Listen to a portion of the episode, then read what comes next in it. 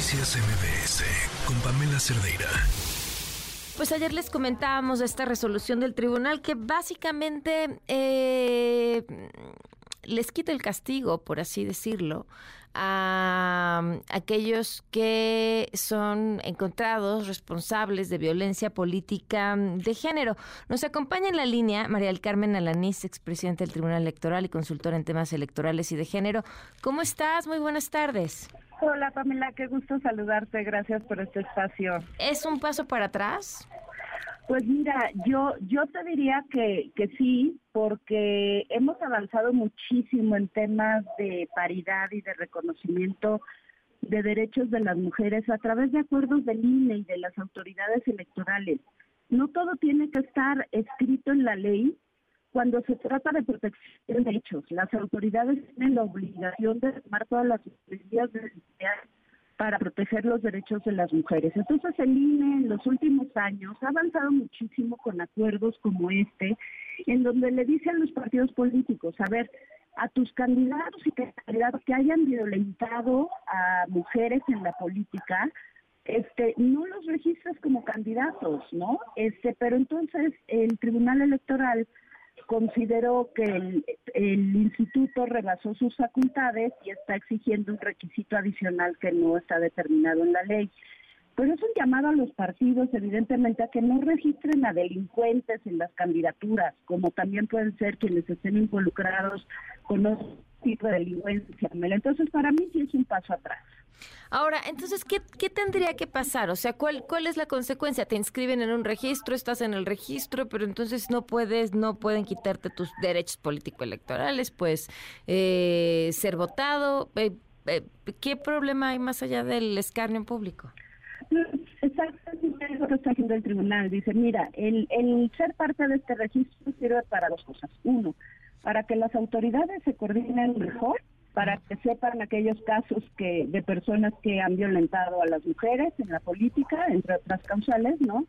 Y también para que, eh, pues, estos está, está considerando el tribunal que es el requisito adicional al que establece la Constitución y la ley. Entonces, nos van un término de sancionar lo que debemos de hacer es exigirle a los partidos este, que efectivamente no registren esas candidaturas que ya están en un registro público. Mm, pero no lo van a hacer. O sea, estamos viendo, estamos viendo lo que están diciendo para no querer meter la mitad de candidaturas para las gubernaturas del 2024 de mujeres. Bueno, ya decirles que no registren a violentadores, eh, pues la historia nos ha dicho que les vale tres pepinos. La, la, verdad es que es muy triste, o sea, no debería de, existir ese registro, porque lo que queremos es erradicar la violencia. Claro. O sea, el que tenga que haber un registro es lamentable, pero el que la máxima autoridad jurisdiccional diga que la autoridad administrativa se excedió, me parece más lamentable también. decían que no que no podían estar por arriba de, lo que tuviera que de lo que emitiera un juez, pero entonces me tengo mis dudas. Tendría que haber eh, estos procedimientos haber pasado por un eh, proceso legal y no no solo electoral. Es que quienes están en ese registro ya fueron juzgados. Eso es lo lamentable, o sea, ya son violentadores, ya ya se consideró que ejercieron violencia contra las mujeres en la política. Mm. eso ya fue decidido, entonces el INE lo sube a ese registro y se hace público. Entonces no es de que el INE diga, ay, pues este, esta persona violentó a tal mujer y lo subo, no, ya fueron, ya fueron eh, sancionados por una sentencia. Ahora, estas sentencias, supongo que depende, pero ¿qué penas prevén? O sea, si el juez determina que entonces sí podrían anularse esos derechos políticos, ¿podría? Mira, lo que sucede es que eh, eh, justo las reformas en materia de violencia política eh, tienen distintas sanciones.